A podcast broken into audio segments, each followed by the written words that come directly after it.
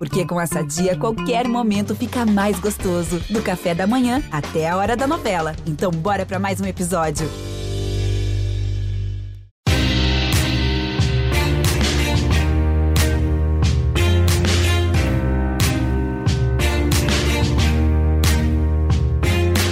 Olá, ouvintes do GE, eu sou o Rodrigo Capelo, este é o Dinheiro em Jogo. Estamos na pandemia do coronavírus, não existe venda de ingressos, mas em algum momento vai existir. Então, este episódio vai tentar colocar mais elementos para que os nossos dirigentes e as demais partes envolvidas consigam formular suas estratégias no dia em que a gente for novamente vender ingressos.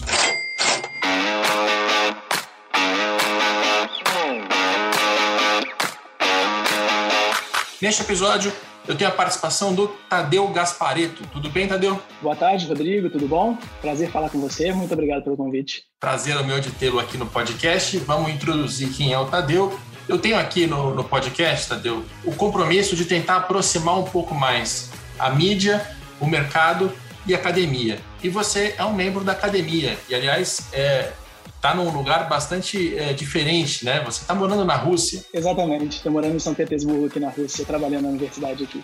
Legal, estou com o teu currículo aqui aberto para a gente te apresentar, te introduzir para o nosso ouvinte.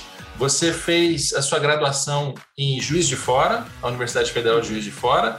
Você depois fez um master, né, um mestrado na Universidade de Vigo, na Espanha, e depois um pós-doutorado, é isso? Um doutorado na Universidade de Vigo também. Doutorado, é que eu estou lendo PhD aqui, não sei se eu tô, tô desatualizado. Bom, e aí você está você tá na Rússia faz quanto tempo? Você está na, em, em, qual instituição hoje? Como é que você toca as suas pesquisas? É, hoje eu trabalho na instituição que chama Higher School of Economics, seria a Escola Superior de Economia aqui em São Petersburgo.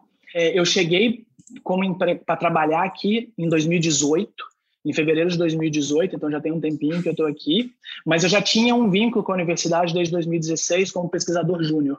Então eu vinha pesquisando coisas sobre futebol, sobre o futebol brasileiro, e eu tive a oportunidade de vir para aqui, vir para cá desde 2016. Maravilha. Eu tenho aqui na minha frente quatro estudos do Tadeu. São quatro estudos que já foram publicados, inclusive em jornais científicos, né? Exatamente. São quatro jornais específicos da área. Maravilha. E você geralmente faz as suas pesquisas em parceria com o Angel Barajas, Helena Chakina e Tadeu Gaspareto? Esse é, é, o, é o trio mais, mais frequente? Exatamente. O Anjo Barajas ele foi meu orientador de mestrado e doutorado. E então a gente desenvolve trabalho desde 2013, 14, posso dizer assim, desde que eu comecei o mestrado, a gente tem feito alguns trabalhos juntos. A Helena, ela é a chefe do meu departamento aqui em São Petersburgo, então ela é russa, ela trabalha aqui na Rússia também. E desde 2015 ou 2016, se não me engano, a gente publicou um ou dois trabalhos já em conjunto apesar de ela ser mais focada na economia, não no caso do futebol, ainda assim a gente tem desenvolvido alguns trabalhos em conjunto. Maravilha. Esse episódio, até para o nosso ouvinte entender a estrutura dele, ele tem como fio condutor o ingresso. Mas a gente vai falar de vários assuntos diferentes dentro dessa temática, porque nos estudos do Tadeu, ele fez é, vários experimentos diferentes. Então, por exemplo, nós vamos falar aqui de quais são as competições que têm mais demanda por parte do torcedor brasileiro. Nós vamos falar sobre se a venda de ingresso, de alguma maneira, é prejudicada pela audiência da televisão. Esse é um assunto que, desde os anos 60, 70, é bastante comentado aqui no Brasil, por incrível que pareça. A gente vai falar sobre quais são os fatores que influenciam a decisão de compra de ingresso. Né? O torcedor vai assistir o jogo no estádio por quais motivos? E todos esses assuntos, eles foram estudados pelo Tadeu com algumas é, ferramentas da, da, matemática, da estatística, que são muito mais complexos do que tirar média e percentual, que é o, o, que eu costumo fazer aqui no Brasil, Tadeu. As pessoas dizem que eu trabalho com dados só porque eu tiro média e faço percentual. E isso é muito básico, coisa de criança, perto do que o Tadeu faz na, na Rússia. Então, é, ele vai explicar didaticamente como é que isso funciona, como é que os cálculos são feitos, mas tem ali uma base de, de econometria, né? Exatamente. É, todos esses trabalhos a gente fez a gente fez diferentes análises econométricas, então mais ou menos como você disse, a ideia é de que o processo de decisão de compra do ingresso ou de assistir através da televisão parte de uma série de fatores. Então a gente desenvolve uma função e tenta explicar de uma maneira conjunta como cada um desses fatores influenciam na decisão de comprar ou ir ao estádio ou de assistir o jogo pela televisão. Maravilha. Sem mais delongas, o primeiro estudo que eu quero abrir aqui com você é o dos fatores socioeconômicos que influenciam na demanda por ingressos para jogos de futebol. É, esse é um trabalho que você tem ali uma base de, de jogos, né, que você se baseou. Você buscou quais dados para conseguir chegar a essa conclusão? É, o público, né, imagino que sejam deles, mas o que mais você levou em consideração? Bom, esse, esse trabalho específico foi um que a gente desenvolveu analisando as quatro divisões do futebol brasileiro. E a gente usou, dentro da perspectiva econométrica, ele é o mais simples de todos. A gente analisou o público médio, então não foi jogo a jogo, e a gente tentou explicar de que maneira o preço influenciava, como a gente estava trabalhando com, com divisões diferentes, se essa questão socioeconômica, se a, a, capacidade financeira da cidade, o tamanho da população da cidade, o número de clubes na cidade, as divisões onde, onde cada um desses clubes específicos jogam e influenciam. Então, foi mais ou menos assim que a gente entendeu e desenvolveu o estudo para explicar a demanda dessas quatro divisões. Foi um trabalho bem simples, dentro da perspectiva econométrica, mas a gente pode ver que o preço não influencia quando a gente analisa todas as divisões, que o sucesso esportivo do clube é um fator extremamente importante, principalmente se a gente olha para as divisões inferiores, porque é o caso de um time que cai para a segunda, cai para a terceira, cai para a quarta divisão, ele costuma atrair mais torcedores e, e que um, uma população maior e principalmente uma população rica tende a ter, existe uma correlação alta com esse aumento no público nos estádios desses, desses clubes. Legal. A primeira frase sua que já deve causar algum impacto em quem está ouvindo é que o preço não influencia. E aqui no Brasil, sempre que tem algum tipo de discussão pública, e a gente já teve várias que foram na linha da elitização, muita gente criticando que os preços estavam mais, mais altos, que o torcedor estava sendo afastado do estádio, que o estádio, aqui no Brasil, a gente tem uma média de ocupação de uns 40%, então significa que os outros 60% estão vazios e, mesmo assim, é, os preços dos ingressos, em alguns casos que são pontuais, são mais altos. Então, esse é um assunto que está sempre indo e voltando aqui no Brasil, Tadeu. E quando você diz que o preço do ingresso não é um fator que, que influencia né, fortemente, o queria que vocês aprofundassem um pouco mais em relação a isso. Não, perfeito. Bom, é, para falar a verdade, essa discussão também aconteceu muito forte dentro da própria academia, quando a gente apresentou esses, esses resultados. E eu acho que esse resultado específico neste estudo, quando a gente analisou a média do campeonato e não jogo a jogo, eu acho que aí sim a gente consegue ver o porquê não, não influencia. A gente fez um outro estudo, alguns anos depois, se não me engano, foi publicado em 2020, onde então a gente analisou apenas a primeira divisão, uma, uma amostra muito mais homogênea, e a gente pôde analisar jogo a jogo o processo de compra dos ingressos. E aí sim a gente viu que sim, o preço continuava a funcionar no processo da lei de oferta e demanda, que sim, o preço ele é negativo, ao processo de compra, porém ele é muito pequeno. Então, sim, o, ali o resultado que a gente achou, o efeito marginal que a gente encontrou foi que um real, o acréscimo de um real, poderia ter, em média, uma redução de até 3% do público. Então, esse foi o resultado mais, mais específico do preço que a gente encontrou quando falando apenas da primeira divisão brasileira.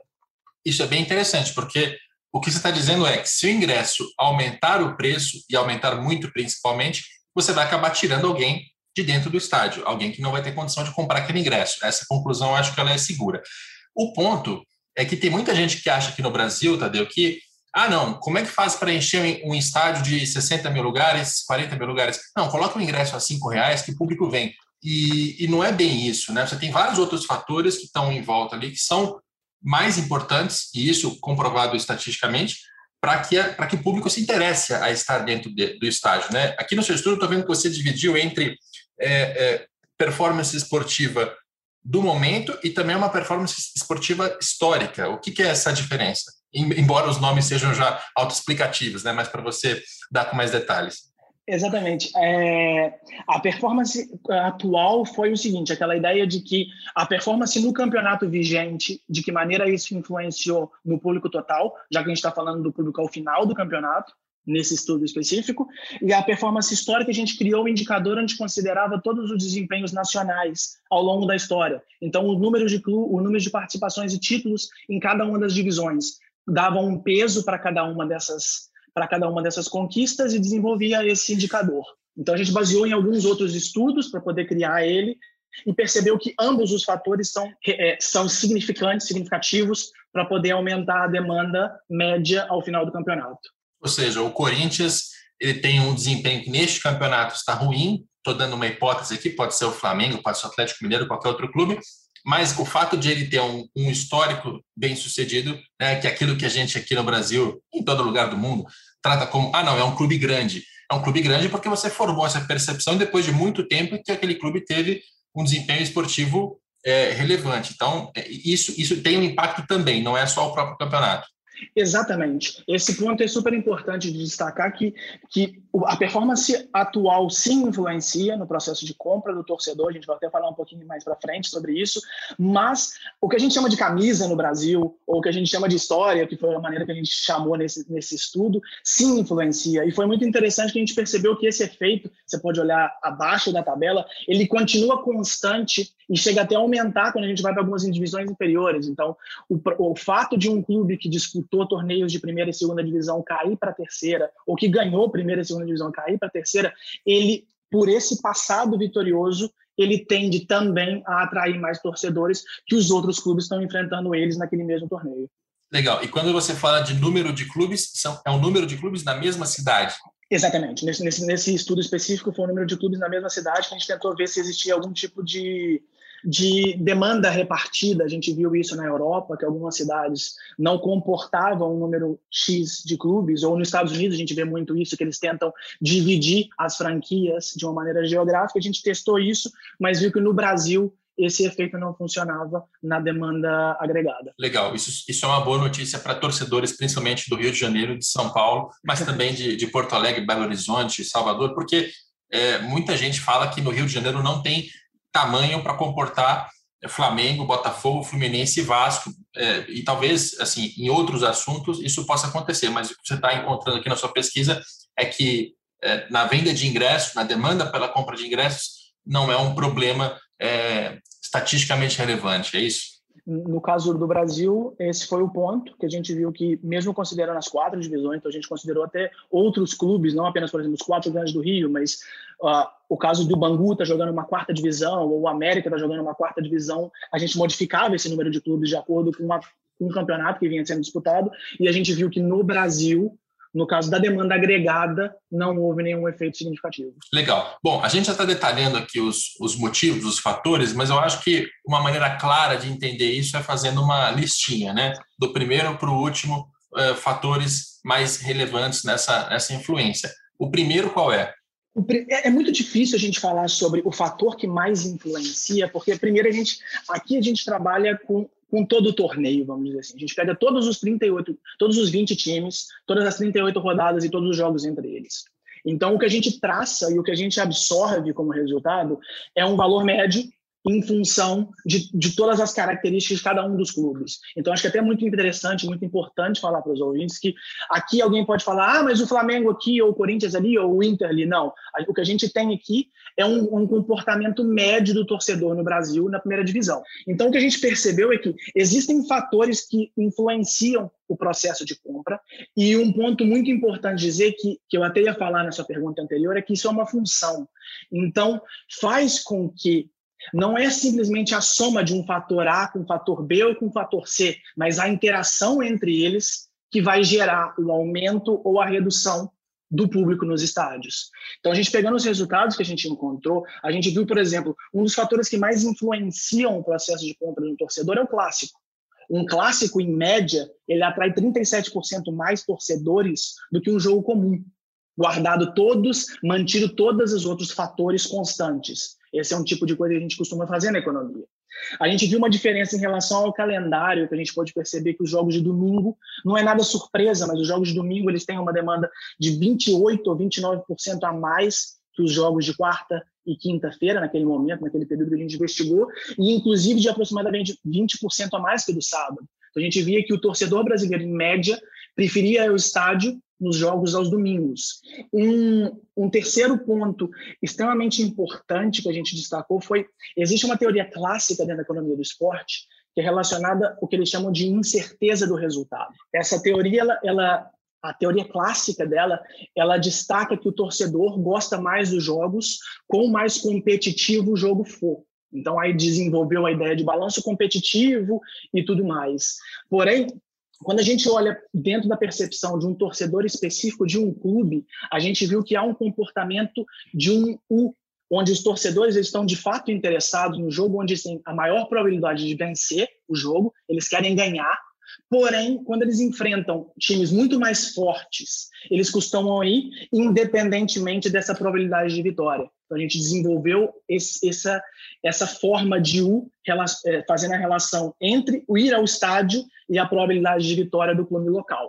O que, um que, o que, ponto... que é esse U? Eu não entendi muito bem o U. O que está na. Eu imagino que tenha duas pontas de muito interesse e um meio baixo, né? Formando um U. Exatamente. Ali, Esse é o ponto, porque é o seguinte: a teoria clássica ela diz que quanto mais competitivo o jogo, maior a demanda. Essa é uma teoria de 1956 de Simon Rotherberg e foi desenvolvida e tida como uma verdade absoluta ao longo de cinco, seis décadas. Porém, vamos dizer, nos últimos 15, 20 anos, a gente começou a, a entender é, reference preference é uma, uma teoria que vem da psicologia que a gente a nossa, a nossa decisão de compra depende da sua referência. E no caso de um torcedor local, a referência dele é o time local. O torcedor do Fluminense vai ver o Fluminense, o torcedor do Goiás vai ver o Goiás, do Bahia vai ver o Bahia. Então, o que a gente pôde perceber foi, traçando um gráfico entre a probabilidade de vitória num eixo e o público no outro, o que a gente percebeu foi, ao invés de ser um ponto máximo no 50% de vitória, ou no empate, por exemplo, a gente viu que o torcedor local, ele realmente quer ver o time dele ganhar. Quanto maior for a probabilidade de vitória, mais ele quer ir. Entretanto, há uma pequena parcela nesse gráfico, por isso esse formato de U, que quando o time local enfrenta um time muito mais forte, vamos dizer clássico, vê um jogo contra o Real Madrid, vê um jogo contra o Barcelona, ou no caso do futebol brasileiro, vê um jogo um Flamengo indo bem, do Corinthians indo bem, do Grêmio indo bem, o torcedor também se motiva no estádio, mesmo sabendo que a chance do time local ganhar é pequena. Você então, assim, por exemplo, se eu sou o torcedor do, do Figueirense e o Figueirense vai jogar contra o Flamengo, a chance do Figueirense perder essa partida é muito grande.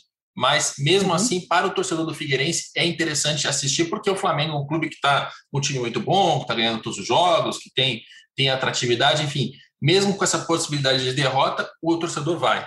Perfeito. Essa é, é essa é a lógica que a gente conseguiu desenhar graficamente que foi o que os nossos, os nossos resultados empíricos mostraram. Que isso, alguns isso torcedores anula, animam. Hum? Mas isso anula aquela teoria da, da imprevisibilidade, ou seja, se, se, porque assim, como leigo aqui, fazendo uma coisa hipotética, mera dedução, tá? O que eu, o que eu vejo é assim, se a gente tem uma partida em que você é torcedor do Flamengo, o Flamengo está ganhando tudo, você vai querer assistir aquele jogo de qualquer jeito porque você tem uma chance grande de ganhar o jogo. Então você tem um motivo para assistir o jogo. Se você vai assistir um jogo entre Flamengo e Palmeiras, em que o resultado é imprevisível, porque são dois clubes de muito investimento, muito bons, muito fortes, você também vai querer assistir, mas é mais pela, pelo, pelo fator imprevisibilidade. E se você tiver nessa, nessa hipótese de um time muito fraco, sei lá, o Figueirense, o Havaí, não sei, qual, qualquer um, pode ser qualquer um. Estou citando aqui, vai acabar alguém ofendido, mas é hipotético você também vai querer assistir, só que são três motivos diferentes para você querer assistir esse jogo. A, a, minha pergunta é: aquela teoria clássica que você citou da imprevisibilidade, ela é anulada ou ela ainda tem a sua, a sua validação, mesmo com essa descoberta que está fazendo diferente? Bom, ela, ela não, eu não posso dizer que ela é anulada. Eu digo que o torcedor local ele reage de maneira diferente, porque no caso do Flamengo e Palmeiras, vamos dizer, o exemplo que você deu de um jogo extremamente competitivo, o interesse do torcedor flamenguista nesse jogo não se baseia na imprevisibilidade, se baseia na qualidade do jogo. E esse era o próximo ponto que eu ia destacar, que a qualidade do jogo em si é o fator primordial. Então, porque, por exemplo, modifica-se esse mesmo jogo Palmeiras e Flamengo uma década atrás, onde ambos estavam não próximo do rebaixamento, mas na metade da tabela, um em 14, um em 12, a tendência desse jogo, mesmo sendo imprevisível, porque ambos têm um ou dois lugares diferentes na tabela, o público é muito menor, porque o jogo em si era muito menos qualificado. Você entende o que eu digo? Entendi. Tá. É, então, esse é o ponto. dos dois clubes chama, né? Exatamente, que era o ponto que eu ia chegar agora, que era a qualidade do jogo. A qualidade do jogo é o que influencia. A gente mede de uma maneira que pega os pontos do time local, pega o ponto do time visitante, divide pela quantidade máxima de pontos no jogo para poder criar um indicador de qualidade Outros podem pegar valor de mercado, ou número de estrelas, indiferente, qualquer tipo de análise que a gente troque essa variável que de fato represente a qualidade do time, age da mesma maneira dentro da econometria. Vamos dizer, se a gente trocasse, só ia conferir robustez, porque os resultados se mantiveram independentemente dessa proxy, vamos dizer. Então, a qualidade do jogo é um fator primordial. Porque o Flamengo e Palmeiras hoje, 2020, as pessoas querem porque é um grandíssimo jogo. Porque a probabilidade de empate, vamos dizer, pode ser muito semelhante de um Bahia e Goiás, onde os dois estão no meio da tabela. Mas, claro, aquele outro vai ter muito mais público. Tá. E, e aquela pergunta que eu te fiz de tentar é, é colocar uma ordem de, de o que mais influencia para o que menos influencia, isso é possível ou não? Bom, possível sim. A gente pode até quantificar pegando os, os resultados marginais. Eu acho que a, a, incerteza do resultado, o fato de você ser favorito no jogo influencia muito. Tá. A qualidade do jogo influencia muito. É, clássico e o dia da semana. Vamos dizer que essa seria mais ou menos um ranking dos fatores que mais influenciam. Então, o desempenho do seu time, a qualidade do seu time, a qualidade do jogo e o dia da semana. Porém, nesse trabalho específico, a gente fez outras duas coisas super interessantes. Foi até um dos motivos que a literatura teve interesse, que a gente aproveitou aquele período pré-pós-Copa. Então, a gente pode ver de que maneira os estádios da Copa do Mundo influenciavam nessa demanda. E foi o que a gente viu que a, o fato de se jogar um jogo no estádio pós-Copa do Mundo tinha um efeito muito positivo. Só que a gente não podia dizer que era só por ser da Copa do Mundo. Então, o que a gente fez foi excluir a ideia de Copa do Mundo, utilizava um ranking, eu não lembro quem foi que criou, se foi o Ministério dos Esportes, sobre a qualidade dos estádios, e o que a gente viu é que, naquele momento, alguns, alguns clubes estavam jogando em estádios alternativos, você vai lembrar, jogando em, em Brasília, em Manaus, em Cuiabá, mas também jogaram em estádios pequenos, jogaram em Cariacica, o, fizeram uns jogos por Minas Gerais, Juiz de Fora. Então, o que a gente percebeu foi que, ao contrário do que parecia, o jogar no, num estádio alternativo tem uma redução da demanda. Então, jogar fora do seu estádio reduz a demanda. Porém, quando se jogava num estádio de cinco estrelas, tinha uma compensação nessa demanda e tinha uma demanda ainda superior. Então, jogar num grande estádio era uma coisa boa para os torcedores. Claro, tem outros fatores que a gente não podia considerar, que era o fato da, da escassez. São poucos jogos em Brasília, são poucos jogos em Cuiabá, são poucos jogos em Manaus, que é algo que tem que ser colocado em consideração, como a gente também não sabe qual que é a persistência dessa demanda. Não é simplesmente mudar o Vasco para Brasília e acreditar que só por estar numa Mega Rincha vai, vai ter jogo casa cheia todo jogo.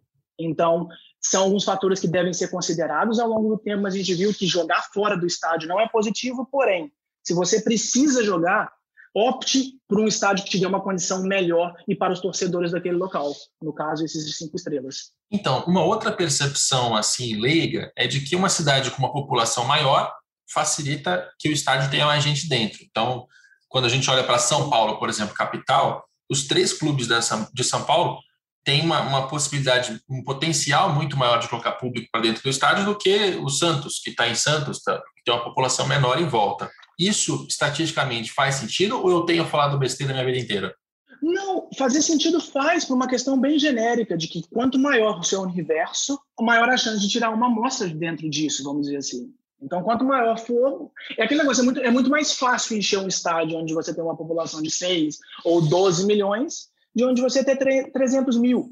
Porém, é muito claro que se você tem 20, 30 mil lugares, talvez seja muito mais mal gerido não conseguir encher 20 mil lugares que qualquer outra coisa, porque fatalmente o Santos tem 20 mil ou 30 mil torcedores na cidade do Santos, Flamengo, Fluminense, Vasco Botafogo terão 76 mil torcedores fixos na cidade do Rio de Janeiro. Então não é apenas uma questão de população. A gente viu que a população não é significativa naquele estudo da demanda agregada e o que a gente viu aqui, a gente viu aqui nesse do da demanda jogo a jogo é que a população relativa, como a gente jogava nesses estádios alternativos, ela se influenciava. Então, se, se, se optar por jogar fora do seu estádio local, da sua cidade local, escolher praças mais populosas passa a ser uma alternativa viável também, porque você tem a chance de não apenas o torcedor do time, mas torcedores casuais que querem ver um jogo entre Corinthians e Grêmio na Bahia, pode ser em Salvador, uma cidade populosa, pode ser interessante, ou em Brasília, ou em Manaus, ou qualquer outra cidade que seja populosa, vamos dizer assim. E eu acho que a própria, o próprio caso aqui de São Paulo ajuda a entender isso, porque Corinthians e Palmeiras, nos últimos anos, estou tratando da década de 2010, eles claramente tiveram muito mais público do que o São Paulo que tem um estádio próprio, que tem um Morumbi, que tem todos os atributos ali, é, exceto essa performance, né? Você vê, o Corinthians e o Palmeiras são dois clubes que ganharam campeonatos brasileiros, que tiveram times com bastante investimento, que é, fora o fato também de terem estádios novos, que eu acho, eu não sei se eu chego a testar isso alguma vez, mas o estádio ele me parece ter aquele efeito de, de bar novo, sabe? De restaurante novo. Puxa, abriu, eu quero conhecer, então você vai lá. Os primeiros jogos, logo depois das, das inaugurações, tiveram muito público. Agora, depois de, de, um ano, de dois anos, aquilo já começa a cair, porque vira uma coisa mais cotidiana. Mas, de qualquer maneira, Corinthians e Palmeiras tiveram muito mais público do que o São Paulo. Ou seja, não é só o tamanho da população, o tamanho da torcida, mas também é, principalmente todos os outros fatores que você já citou. O sucesso é, no campeonato, a performance, a qualidade do jogo, é, os outros fatores, claramente, acho que fica muito fácil de visualizar isso na cidade de São Paulo, como esses outros fatores são mais importantes do que meramente o tamanho da população. Perfeito. É, é, esse é o ponto chave de que a, a, performance do clube influencia drasticamente. A gente, você falou dos times de São Paulo, se a gente pega os times do Rio, por exemplo, o Flamengo, que hoje, há dois anos atrás, com Jorge Jesus, enchendo todos os estádios, o mesmo time jogando uma década atrás, lutando por um rebaixamento, não quando estava lutando, mas quando estava no meio da tabela, fazia jogo, por exemplo, com a Portuguesa, no Canindé, não eram jogos cheios. Entretanto, fazer o mesmo jogo contra a Portuguesa, sendo líder, vice-líder, terceiro colocado no campeonato, faz com que muito mais gente atraia aí a esse jogo. É, só um pequeno comentário essa questão da, do efeito, a gente chama de efeito novidade, ou efeito lua de mel, quando, após criar esse novo estádio, é, os torcedores costumam ir. Isso já foi reportado, principalmente nos esportes americanos, que eles têm essas expansões de franquias, de estádios, então ali é um, é um ambiente muito legal para se testar. A gente não teve a chance de fazer isso, porque o nosso, o nosso painel era pequeno, eram poucos anos, eram quatro ou cinco anos nesse período pré-pós-Copa,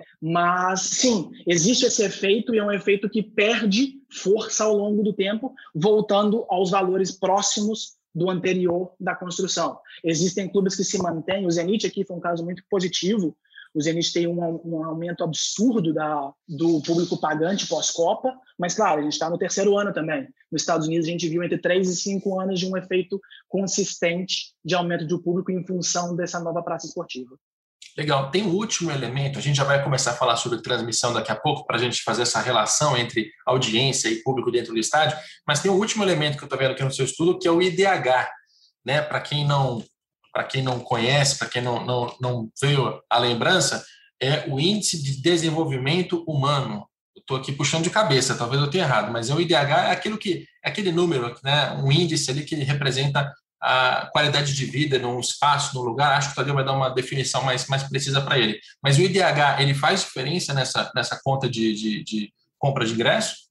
A gente, nesse trabalho, exatamente, o IDH é de Desenvolvimento Humano, então considera saúde, educação, é a qualidade de vida, vamos dizer, é um indicador de qualidade de vida da região.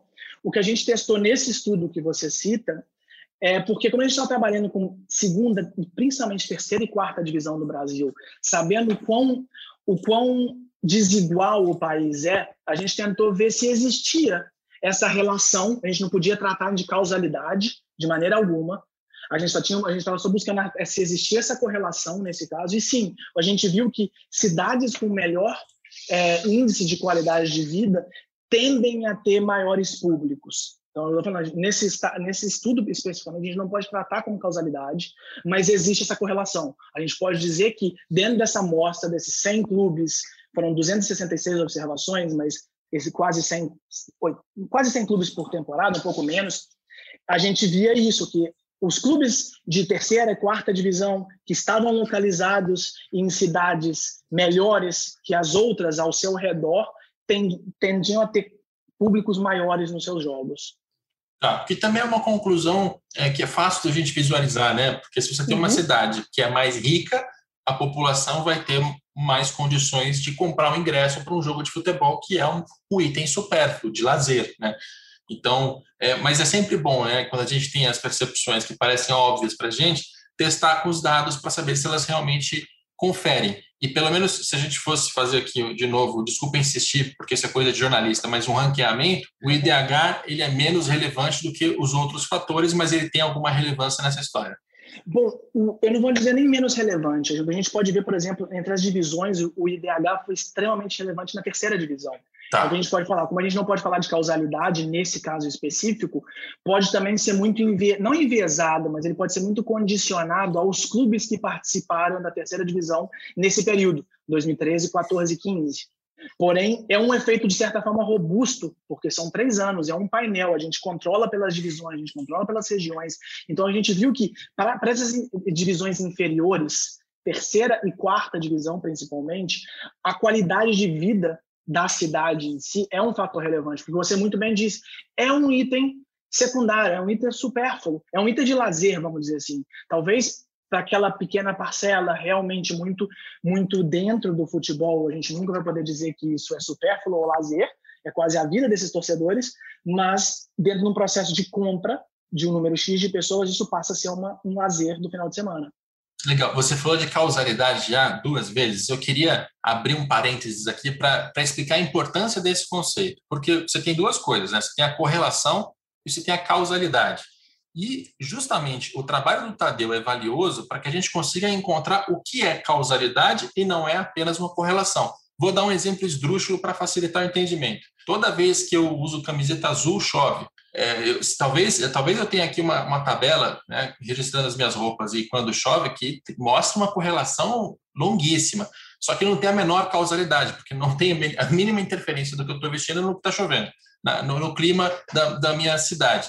Quando a gente fala de causalidade, é pegar dois dados que eles estão correlacionados, mas que tem claramente um, um efeito e causa aqui, né? Você tem uma ação e reação, você tem alguma coisa que, que um provoque o outro. É, minha explicação deve ter sido tosca, talvez você tenha dado risada aí, mas está tá incorreta? É só para ficar claro para o nosso, nosso torcedor.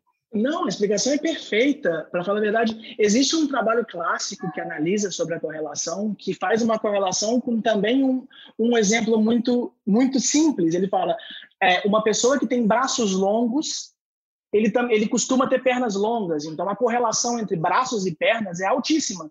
Mas o tamanho do braço não causa o tamanho da perna.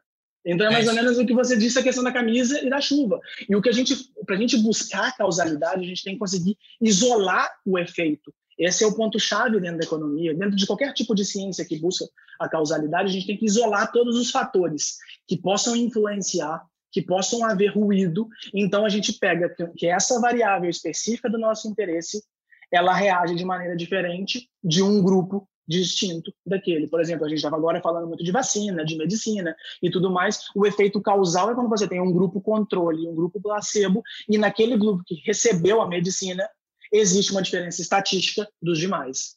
Maravilha. É bom, é bom que isso fique claro, até porque esse conhecimento vai ajudar não só aqui para entender o futebol, mas para entender também da vacina, para entender tudo no mundo. É bom ter essa, essa diferença entre correlação, que muitas vezes as pessoas fazem de maneira meio atabalhoada, né, com percepções do dia a dia, e causalidade. Isso você só encontra com ciência, e no nosso caso aqui, com econometria, justamente para ter um tipo de cálculo que é mais preciso, que te permite isolar as variáveis para falar, ó, realmente testei, isso aqui funciona, não é só uma questão de, de números que, que seguem a mesma direção, mas não tem nenhuma relação é, de causalidade entre eles. Aí a gente entra no caso da audiência, e eu queria que você explicasse para a gente qual era a sua intenção. Vou até fazer uma introdução histórica aqui. Eu, eu tenho o gosto de, né, de pesquisar bastante nos jornais para entender como é que era o negócio do futebol nas décadas passadas. E eu encontro, assim, pelo menos desde a década de 60, gente falando sobre é, o medo dos dirigentes de que tenha transmissão de uma partida na televisão, porque isso afugentaria as pessoas de dentro do estádio. Isso desde os anos 60.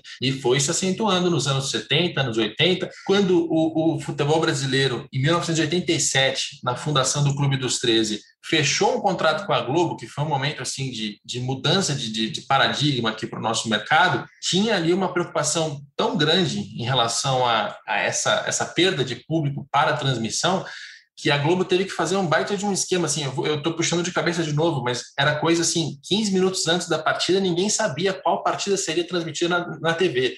A Globo tinha que montar a transmissão em três ou quatro praças diferentes, e aí 15 minutos antes ela sorteava para saber qual era do, do, dos quatro jogos que teria transmissão na TV, isso para não desestimular que o torcedor fosse para o estádio. Né? Esse é um assunto bem, bem interessante. E aquilo segue, né? Você tem a transmissão até hoje, você tem público no estádio até hoje, e tem muita gente que tem esse medo até hoje. O que é que você pesquisou? Qual foi o teu, teu início de assunto nessa história? Bom, super legal essa introdução que você colocou. Algumas das coisas eu nem sabia. Sobre, já pensando dentro da literatura, é, a gente viu que essa discussão começa mais ou menos nos anos 80 e é justamente a mesma coisa. Influencia negativamente ou não? Tem algum tipo de efeito ou não? Então começaram a se testar. Os primeiros trabalhos eles seguiam essa ideia de que sim, a televisão influenciava de maneira negativa, onde uma transmissão fazia com que o público no estádio reduzisse, ainda que de maneira marginal, existia uma redução. Ao longo do tempo, foi se tendo mais acesso aos dados e foi podendo melhorar o nível de análise econométrica e foi percebendo que esse efeito foi sendo dissipado ao longo do tempo. Porém, é muito importante destacar que é o seguinte: a gente vai encontrar estudos dizendo que sim, impacta negativamente, não, não tem nenhum tipo de impacto, sim, existe um impacto, inclusive até positivo em alguns dos países. Por quê?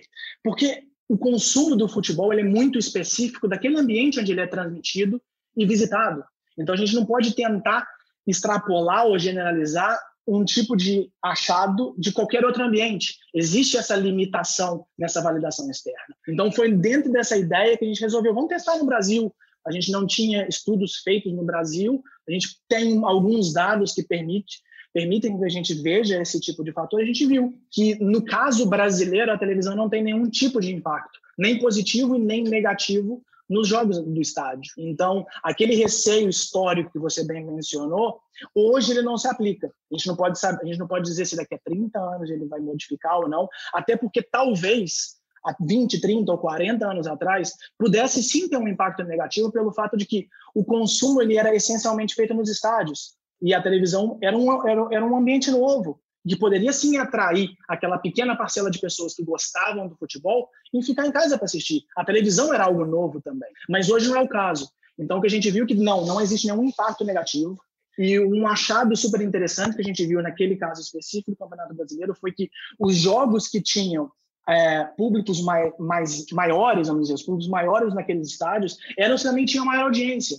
E, e quando a gente começa a entrar nessa análise e entender o porquê, a gente via que, de certo, os melhores jogos eram que tinham maior audiência e maior assistência de, de torcedores. Então, a, o, que a, o que a literatura trata atualmente é que, por mais que algum autor possa encontrar um efeito, de certa forma, negativo da televisão, o futebol é um produto muito mais complexo do que ir da sua casa ao estádio e ter aquele número X de pessoas limitadas dentro do estádio. Então, vale-se muito mais de se contar a soma dos dois e entender se o jogo foi altamente demandado ou não. Então, no caso brasileiro, é muito interessante ver isso, que o único ponto, vamos dizer, negativo que a gente encontrou foi que, quando os ingressos eles são muito mais caros, a, a, a demanda televisiva sim tende a aumentar um pouco. Então, é quase ah. que inverso. É quase é, isso, que inverso. É o torcedor deixa de ir no estádio porque está muito caro. Então ele tem a opção de ver um jogo gratuito. A gente via os jogos da Globo na televisão aberta, então é muito caro. Eu não tenho capacidade de comprar, eu fico em casa. E vou, e vou até acrescentar aqui também, lá quando a gente falou da, dos fatores, você disse que aos domingos o público dentro do estádio é maior e eu não fiz a pesquisa com a mesma, com a mesma profundidade que você, mas acompanho as audiências já há algum tempo. Nas quartas-feiras à noite, quintas-feiras à noite, é onde você tem a maior audiência. Exatamente porque você está em casa, né? É muito mais fácil você sair do trabalho, ir para casa e assistir seu jogo no sofá do que tá, tá fora tarde da noite, enfim. E tem também uma questão aqui no Brasil, né, de que tem muito jogo que é transmitido para fora do estado com esse medo de que a, a, a, transmissão de alguma maneira prejudique o público dentro do estádio. Você conseguiu, inclusive, é, separar esses casos do tipo, olha, esse jogo aqui é, era um clássico e teve transmissão para dentro do, do, estado, do próprio estado, então não teve efeito nenhum. Aquele outro jogo teve transmissão só para fora, porque tinha um receio, mas não fazia diferença. Com, sem transmissão, o público seria mais ou menos o mesmo. Estou fazendo uma pergunta confusa aqui, mas é, é onde eu quero tentar chegar. Não, mas eu te entendi. Não, é um caso real que acontece no Brasil mesmo, de que eles tentam transmitir o que está fora.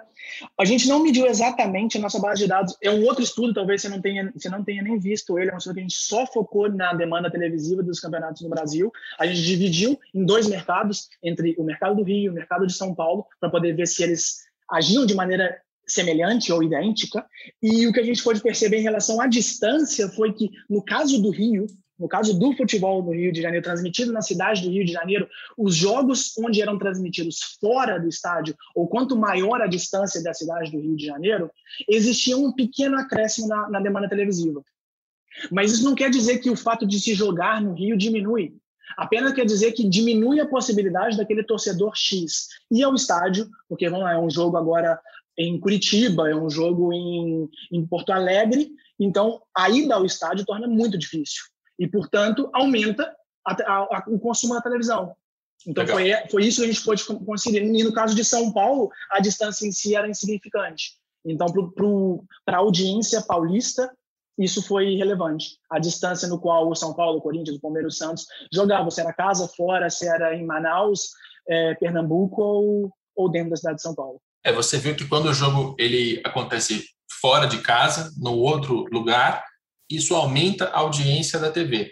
Agora, quando o jogo é em casa, isso não diminui o fato de ter a transmissão, não diminui o público que você tem dentro do, do estádio. Essa é a conclusão mais, mais fácil de entender. Sim, se a gente somasse esses dois trabalhos, seria mais ou menos essa, essa ideia, de que o, a TV não impacta o consumo local, porém o que a gente pode ver é que no caso do Rio de Janeiro em específico, há um acréscimo quanto mais longe o jogo é pela dificuldade de compra do ingresso e de, da viagem a esse jogo, principalmente considerando o Brasil do tamanho que é. Legal. É, eu devo estar com outro estudo aqui na minha frente, não esse que você é, trabalhou em São Paulo e Rio de Janeiro. O que eu tenho aqui, o título é No estádio ou em casa, o efeito da transmissão das partidas, com o Arno Barajas e a Helena Shakina, as duas pessoas que a gente já citou no comecinho do, do podcast. Mas nesses casos aqui, você fez uma análise que foi campeonato a campeonato, como naquele caso do ingresso, ou foi jogo a jogo? Enfim, só para ter uma, uma noção de diferença entre os trabalhos. Esse foi jogo a jogo. Exceto aquele primeiro que você citou, que foi campeonato, todos os outros são jogos a jogos. Aqui a gente teve 226 jogos, então foram todos os jogos que a televisão transmitiu naquele período, que a gente teve acesso, obviamente. Então foi, foram jogos abertos na TV Globo Rio e São Paulo, em 226 partidas, e logo a gente foi analisando a cada, a cada um desses casos como as variáveis influenciavam. Maravilha. É bom que você cite o número de jogos, porque mostra para o nosso, nosso ouvinte como é um trabalho consistente, né? Que teve, buscou uma base de dados que seja relevante para poder chegar a conclusões confiáveis. E a nossa última parada aqui é sobre a, a percepção que os torcedores brasileiros têm das competições, né? A gente, neste exato momento, está passando por campeonatos estaduais que num calendário normal já deveriam ter acabado, mas que agora estão no começo e foram suspensos pela pandemia, está tudo muito bagunçado. Então a gente vai tratar aqui de um cenário normal, tá? Como se fosse antes da pandemia, como será depois da pandemia, no dia que essa porcaria acabar. E aí, o que é que você testou e o que é que você descobriu em relação ao interesse dos nossos torcedores? Bom, a, a, gente não, a gente não desenvolveu nenhum estudo comparativo de ingressos, a gente fez um estudo comparativo de na televisão, mas Falando um pouquinho de ingresso, a gente tem alguns dados, é fácil encontrar tais dados na internet. A gente, eu, até levantei aqui para poder ver que existe mais ou menos como uma hierarquia. Ela é, de certa forma, lógica para a gente que gosta de futebol e vê futebol, que a gente vê, por exemplo, Pega o ano de 2019, foi a última edição pré-pandemia completa, vamos dizer assim. A gente viu que os clubes brasileiros tiveram uma média de público de 38.500 pessoas nos estádios, na Libertadores. Obviamente, existe uma função de que o Flamengo ganhou, o Maracanã é grande, a torcida do Flamengo encheu, e isso de fato influencia, mas mesmo assim, é o torneio mais procurado pelos torcedores no Brasil. Acho que não é surpresa, provavelmente, para nenhum dos seus ouvintes. Mas sim, a Libertadores, vamos dizer, num ranking, numa hierarquia, é o torneio mais, mais esperado pelos torcedores brasileiros. Depois disso, a gente tem a Série A, que seria teve um público médio de 21 mil pessoas. Depois, a Copa do Brasil e, e os estaduais. Então, se a gente tivesse um ranking, se a gente tivesse uma hierarquia, seria um torneio internacional, o primeiro nível do nosso campeonato local, é, a Copa do nosso país e os campeonatos estaduais. Porém, é super interessante entrar um pouquinho mais nos dados e ver que existe uma crítica muito grande aos estaduais, à manutenção ou não, é uma discussão muito ampla. E se a gente pega, por exemplo, a Série B, a Série C e a Série D, eles são ainda menos demandados que os campeonatos estaduais.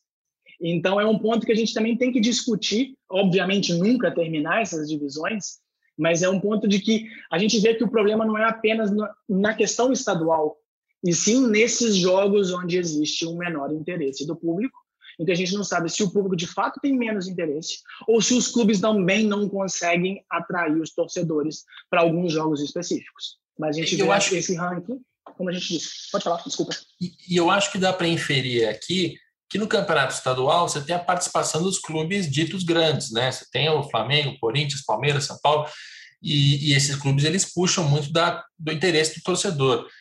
Talvez a explicação para que Série B, C, D tenha menos interesse né, do que o campeonato estadual esteja na participação desses clubes. Agora, bom, tá abrindo uma janela aí para você fazer esse estudo, né, Tadeu? Porque com o Botafogo, o Vasco, Cruzeiro, tantos clubes na segunda divisão, dá para testar agora se a segunda divisão vai ter um aumento de, de interesse é, versus campeonatos estaduais e até mesmo Copa do Brasil e, e, Primeira Divisão. Primeira Divisão não vai passar nunca, né? Mas dá para, sei lá, é uma, uma janela interessante para estudar isso.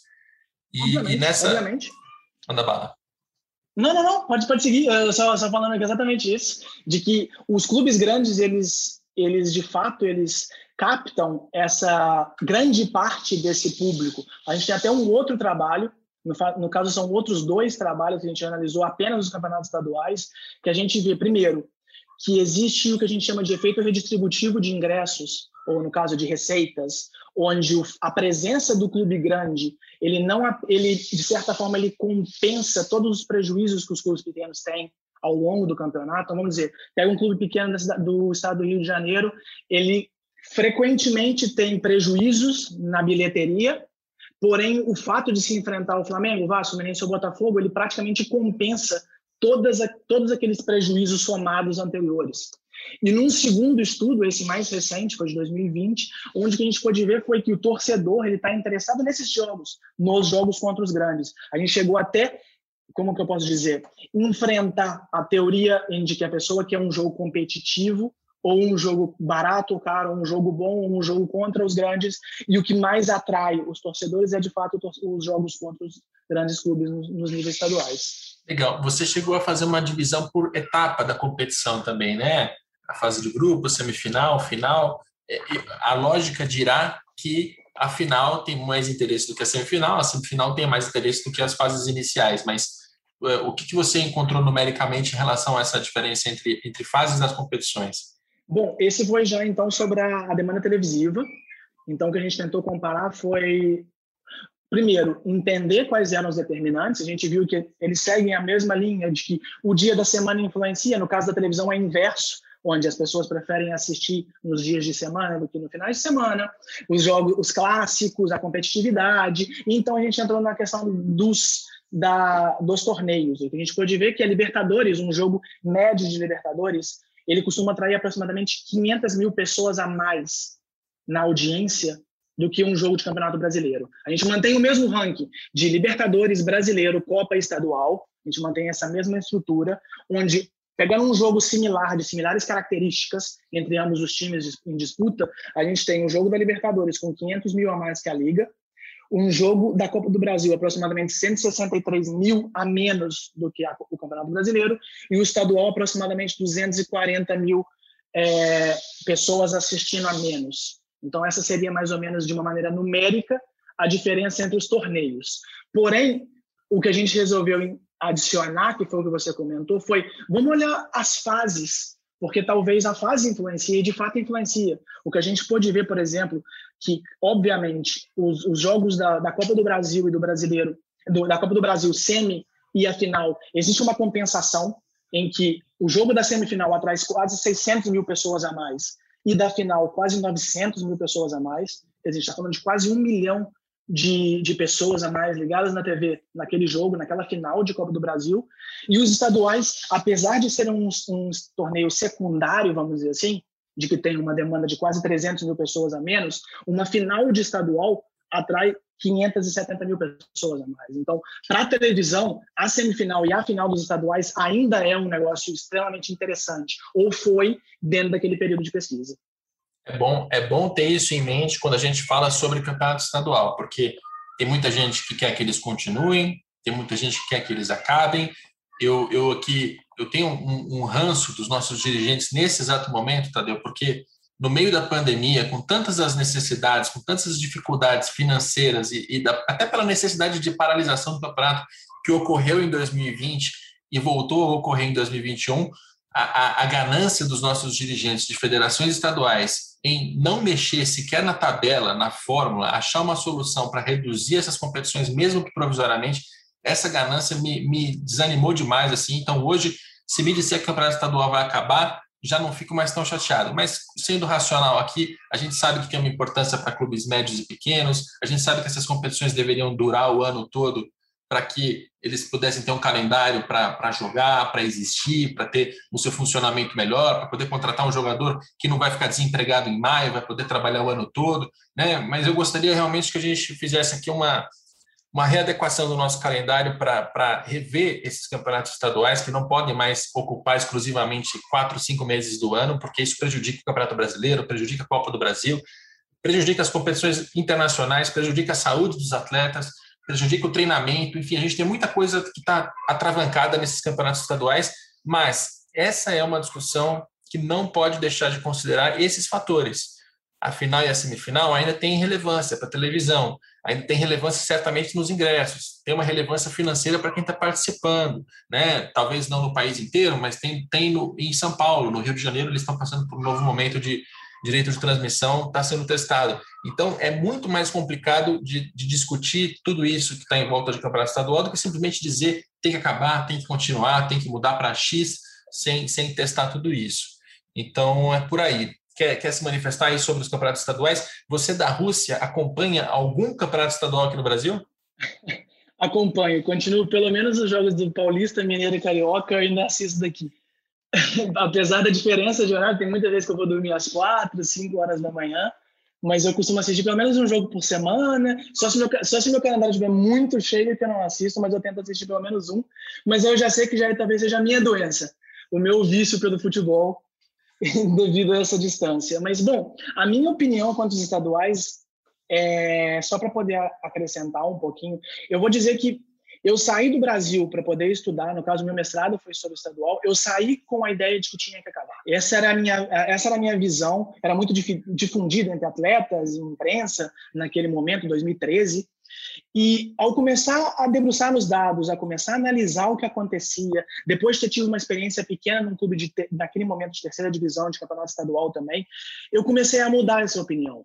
E passando a entender a economia do esporte como um todo e o campeonato estadual como um fator super importante na indústria do futebol como um todo no Brasil, eu não digo nem no aspecto financeiro, mas no aspecto, no aspecto de mercado de trabalho, de desenvolvimento de atleta, de desenvolvimento de treinador, preparadores físicos, mais toda essa cadeia produtiva. Eu sou absolutamente contra o término dos campeonatos estaduais. Eu acho que talvez esses sejam os pontos fortes que a gente tem. A gente vê, a gente vê, por exemplo, na, na Premier League, a contratação do Vardy pelo Leicester tida como uma das melhores contratações da história da Premier League, porque foi super barato, um jogador de League Two chegando na Premier League, a gente vê isso direto no Brasil. E isso permite aos atletas brasileiros jogarem, estando numa quarta divisão ou sem divisão, um jogo contra um time de primeira, um time de segunda, que dá essa visibilidade, essa oportunidade para uma gama de atletas que não teriam se fosse um torneio absolutamente nacionalizado apenas de primeira a décima divisão. Então, acho que eu concordo completamente com você a necessidade de alteração do formato. Um campeonato mais longo, se pensar de que talvez seja interessante a redução dos custos e pensar em quais estádios jogarem, algum tipo de redução da bilheteria ou que tenham dois ou três jogos no mesmo estádio, no mesmo dia, como isso aconteceu no passado. Claro, existe um desgaste do gramado, tem que ser pensado, mas eu acho que a ciência tem que ser usada para tomar as decisão. Isso é feito na Inglaterra, isso é feito na Alemanha, isso é feito na Itália, na Espanha. E se a gente, toda hora a gente olha esses campeonatos e diz, a gente quer ficar lá, o Brasil, a gente ganhou mais, nós temos mais títulos, nós temos melhores jogadores, a nosso campeonato é fraco. Essa é a, essa é visão que a gente tem no Brasil. Se a gente quer olhar o que eles fazem, se a gente quer chegar onde eles estão, a gente tem que olhar o que eles fazem também. E não é simplesmente pensar num torneio elitista. Vão aproveitar as coisas boas que a gente tem e vão melhorar as coisas ruins que a gente tem. Essa seria a minha opinião quanto os estaduais. Não voto pelo término, mas uma alteração drástica no formato ele é necessário. Para os clubes também. Muito bem. A gente acaba alinhando. Acho que se a gente entrasse na, na minúcia aqui de como deveria ser, a gente vai acabar divergindo em alguns detalhes, mas em linhas gerais, é, eu acho que qualquer um que está acompanhando o futebol, seja do lado da, da imprensa especializada, seja da, da academia, seja do mercado, tem uma opinião mais ou menos próxima, que é do jeito que está, não está legal, acabar seria, seria muito ruim, teria que achar um meio termo, e isso é muito difícil de chegar por, por dificuldades econômicas e políticas. Muito bem, muito bem. Gostei muito desse, desse podcast, Tadeu. Aliás, a última pergunta. É, quando a gente olha aqui para o mercado brasileiro, eu vejo assim essa, essa ponte entre mercado e academia, eu, eu praticamente não vejo ela, ela existir. Né? Para a gente tem algumas pessoas tentando produzir conteúdo na, no mundo acadêmico, você tem um mercado que vai correndo atrás e vai tomando decisões muito com base em, em feeling, alguma coisa em dado, sim, mas ainda assim sem ter muita, muita relação entre essas duas partes. E acho que a gente fica para trás porque falta justamente essa, essa combinação né, do tipo de, de cálculo que você faz aí, com o, o, o tipo de prática que se tem no mercado. Enfim, tudo isso para te perguntar. Você já foi procurado por algum clube? Você já trabalhou de alguma maneira para algum clube? Você citou que trabalhou num clube da terceira divisão. Você tem colegas, seja na Rússia, seja na Europa, certamente está em contato com mais gente que tem esse tipo de, de contato, que tem demanda por trabalho, que é acionado para prestar algum serviço, para fazer algum estudo, enfim, como é que você está vendo essa ponte entre mercado e academia? Ela existe? Bom, é, eu, eu, vou dizer de uma maneira, eu nunca fui contactado por clube, eu trabalhei, eu trabalhei foi no Tupi, na cidade de Juiz de Fora, logo após eu formar, e foi uma experiência muito rica. Eu acho que eu pude ver muitas coisas boas e muitas coisas que naquele momento eu não gostei, e foi uma das foi uma coisa que me fez pensar em melhor me capacitar do que simplesmente me manter no mercado e continuar replicando as práticas que se fazem, não apenas no Tupi, não é uma crítica ao clube, mas naquele ambiente onde eu estava inserido. Quanto à oportunidade, eu vejo de uma maneira muito positiva que os clubes no Brasil, vou falar do Brasil primeiro, eles começam a ver no mercado e na academia um, um local de se contratar pessoas. Então, uma coisa que quando eu saí do Brasil, eu não imaginava existir oportunidade, fora aqueles de ex-jogadores, amigos, empresários e todo, todos aqueles que já estavam no ambiente. E hoje você entra no LinkedIn, por exemplo, você entra nas páginas do Cruzeiro, do Atlético, do Flamengo, do, do Red Bull, do Corinthians. Você vai encontrar vaga pelo menos uma vez por mês. Áreas diferentes, de RH a a marketing. Então, é uma coisa que agora começa a melhorar, mas a gente está muito distante ainda. A gente vê, no caso da, das ligas europeias, eles têm os próprios cursos, não apenas os cursos de formação de treinadores, mas um curso geral da liga, como funciona cada uma das etapas. A La Liga, por exemplo, faz isso muito bem, inclusive tem escritório aí no Brasil. Aqui na Rússia eles também tinham antes. E os clubes europeus, em geral, eles têm esse link muito bem feito com a academia. Eles entendem que a academia tem algo a aportar e a gente da academia tem que entender que o mercado também tem muito a aportar, não só para a gente, quanto internamente. Então, acho que os clubes europeus hoje, se você entra nas páginas, você entra na página do Arsenal, do Liverpool, do Bayern, eles têm vaga de estágio, eles têm vaga de trabalho em inúmeros setores, porque eles sabem que tem gente buscando e tem gente capacitada. É um mercado rico, de salários altíssimos, e eles querem os melhores, independentemente do passado de atleta ou não. Ele vai querer o melhor diretor, ele vai querer o melhor diretor de marketing, o melhor diretor de finanças, o melhor de contabilidade, independentemente do passado esportivo ou não. E isso é muito legal. Só que eu ainda acho que no Brasil a gente precisa aumentar um pouco mais essa entrada de pessoas vindas do mercado, principalmente na análise de jogo, na, na, análise de mercado, porque vai ajudar o nosso futebol a crescer. Pelo menos essa é a minha opinião, compartilhando com algumas pessoas que já trabalham aí no Brasil, tenho alguns amigos que trabalham em alguns clubes profissionais, a gente teve contato aqui no mestrado que a gente tem com as pessoas do Zenit, com algumas pessoas de alguns outros clubes europeus também, a gente viu que essa, que essa ideia acontece, de que a academia tem muito a oferecer ao mercado se ele estiver aberto a isso. Maravilha, maravilha. E isso deixa minha consciência muito tranquila aqui de ter achado um brasileiro que está na Rússia, que está no mundo acadêmico. Espero que você tenha gostado da experiência aqui de, de, participar do podcast. E em breve, quando a gente tiver, por exemplo, um episódio para tratar de futebol na Rússia, tenha certeza de que eu vou te encher o saco ali no, no WhatsApp e te convidar novamente. Rodrigo, eu quem agradeço. Muito obrigado. Foi muito legal conversar contigo. E, ó, você tem meu WhatsApp, qualquer coisa que precisar, qualquer coisa que eu puder compartilhar, ajudar não só meu, como de outros pesquisadores ou amigos que trabalham, fica à vontade. Espero que sua audiência tenha gostado e fica aqui aberto. Quando precisar, só, só entrar em contato.